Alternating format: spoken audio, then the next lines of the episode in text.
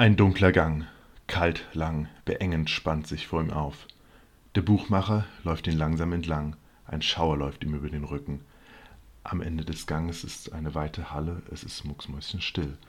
Nach ein paar Minuten, in denen er einsam wartet, betritt eine andere Person im Trenchcoat die Halle. Leise tuschelnd laufen sie aus der Halle raus auf einen Anleger zu. Die Person im Trenchcoat überreicht dem Buchmacher ein kleines Paket. Dann ertönt ein Schuss. Der Trenchcoat sinkt zu Boden. Der Buchmacher beginnt zu fliehen. Schnell rennt er den Gang entlang, durch die Halle. Ein immer näher kommender Schatten verfolgt ihn. Endlich hat er das Ende des Ganges erreicht. Da bleibt er plötzlich stehen. Er schaut an sich herunter, er stutzt. Entsetzen. Alles ist rot. Der Schatten ist plötzlich da. Er legt ihn langsam zu Boden. Er schaut ihm in die Augen. Erkennendes Entsetzen bangt sich im Gesicht des Buchmachers. Er will etwas sagen, doch seine Stimme versagt, und die Welt des B wird dunkler als der Gang, durch den er floh. Letzte Woche haben wir einen Leichetäter-Tatort gemacht, doch leider, nachdem wir den Buchstaben A verkündeten, ähm, aufgehört. Deswegen reichen wir das heute in einer Spezialausgabe nach, die theatralisch äh, niedergeschrieben ist und erzählt wird.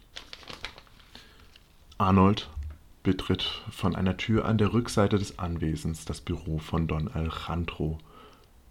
Ist der Buchmacher tot? Arnold nickt.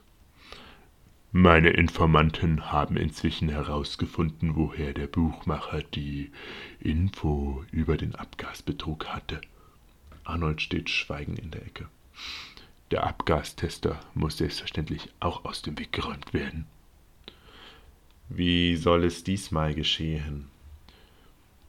Hm, es muss unauffälliger sein.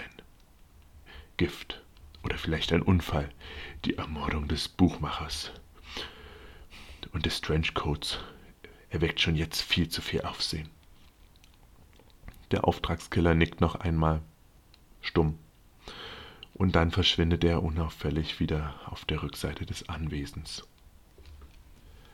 Anton der Apotheker hat einen ganz normalen Tag hinter sich. Bis auf die Begegnung mit der Anwaltsgehilfin von gegenüber, eine hübsche junge Frau, ist sowieso nichts Besonderes geschehen.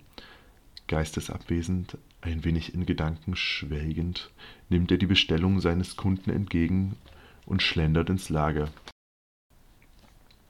Plötzlich stutzt er, als er anfängt, in einem Schrank zu wühlen. An die Wand gelehnt, in einen dunklen Mantel gekleidet und eine Baskenmütze auf dem Kopf steht da eine Person, die Anton schon lange nicht mehr gesehen hat.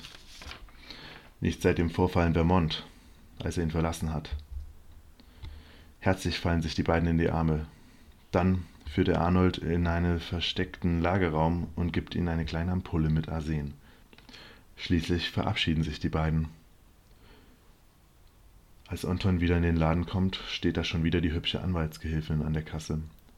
Lächelnd kommt er ihr entgegen. Das ist wohl der beste Tag seit langem. Arnold hat seit drei Tagen den Abgastester beobachtet. Inzwischen weiß er, was er isst, wo er es isst und in welcher Pause er es am liebsten isst. Nun braucht er nur noch einen Weg in das Büro. Er trägt eine anthrazitfarbene Uniform und schiebt einen Putzwagen vor sich her. Zielstrebig, aber nicht zu auffällig läuft er den hellen Gang hinunter. Am Ende ist das Büro. Er öffnet die Tür. Er begrüßt den Abgastester und beginnt zu putzen. Dann schüttet er sehr beiläufig den Kaffee um und springt sehr erschrocken zurück. Dann fragt er sehr, sehr, sehr hilfsbedürftig, äh, sehr hilfsfreundlich. Das Wort ist äh, nicht so einfach. Und aber auch bestürzt, ob er einen neuen Kaffee holen kann. Oder soll. Nee, nee, Machen Sie hier lieber sauber. Ich wollte eh kurz ein paar Infos bei Anke in der Zwölf einholen. Als er den Raum verlässt, wird Arnold aktiv. Schnell sucht er das Essen und injiziert das Arsen. Gerade als er fertig ist, hört er ein lautes Danke, Anke! Und der Abgastester kommt zurück. Am nächsten Tag steht es in allen Zeitungen. Abgastester mit Arsen vergiftet. Der Abgastester wurde im Arbeitslager der Prüffirma gefunden. Leider gibt es keine Spuren oder Anhaltspunkte. Ermittler und Staatsanwalt sind ratlos. Vermutlich Hat es etwas mit der Mafia zu tun?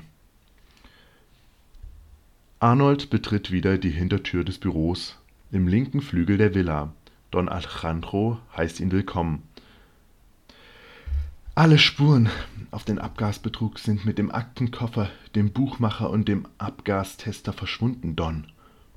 Langsam kommt der Don ihm entgegen. Nicht alle Auftragskiller.